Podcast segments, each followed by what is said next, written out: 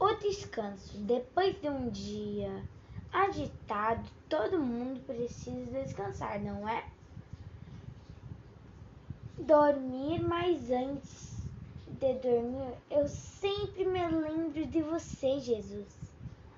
Ele peço desculpas se durante o dia fiz alguma coisa errada, alguma coisa de que você não gostou.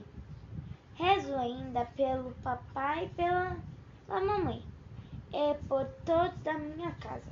E também agradeço muito a, a, o dia que você me deu, papai, para viver. Obrigado por tudo, Jesus. Ai, aí eu durmo sossegada. Sabia que o, o anjinho da guarda não dorme? Ele fica me aguardando e pensando em mim.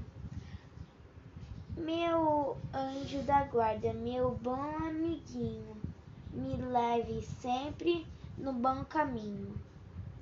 Amém.